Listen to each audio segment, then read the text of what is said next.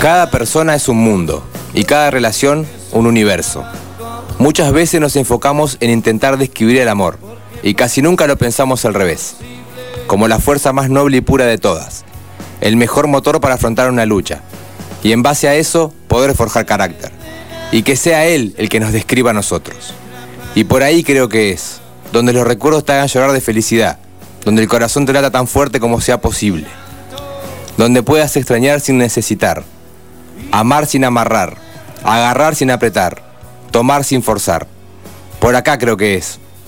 Cuando logres soltar sin dejar de pensar, liberar y caminar a la par, volver a esa sonrisa del momento compartido, de aquellos recuerdos que nos gustaría percibir eternos, inmaculados en el tiempo. Pero el amor, como toda fuerza, también tiene cosas negativas. Y hay algo de lo que particularmente nadie se anima a hablar, que duele como la mierda, que te deja estaqueado la intemperie, lleno de preguntas y de dudas, que te cala hondo en lugares que ni siquiera sabes que existían, que puede llegar a castigarte tan fuerte que hasta la frase murió de amor pueda llegar a ser cierta. Y aquí está la razón de por qué lo cuidamos tanto. Él, como tantísimos otros, lo amaba con el alma.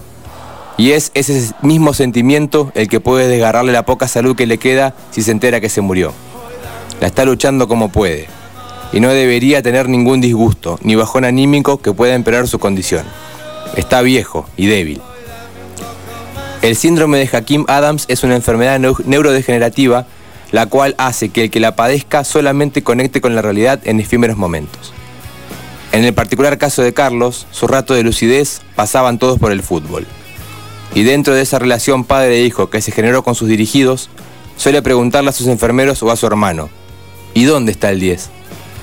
Ay, doctor, si usted supiera. Créame que preferiría no enterarse. Está bien que lo distraigan, que le cambien el canal cuando se habla de su ausencia, que le diga que se cortó el cable cuando saben que va a haber un homenaje a él. ¿Para qué decirle? ¿Para angustiarlo? ¿Para generarle dolor? Sin embargo, contradicciones mediante, es el mismo amor que el doctor y el pueblo, menos algunos, tiene hacia vos el que me hace odiarte ahora que no estás acá el que me hace incomprensiblemente extrañarte, cuando solamente te pude ver dos veces. El que lleva la vida a hacerte aparecer cuando ando bajón. El que inevitablemente me llama a invocarte cuando necesito una sonrisa.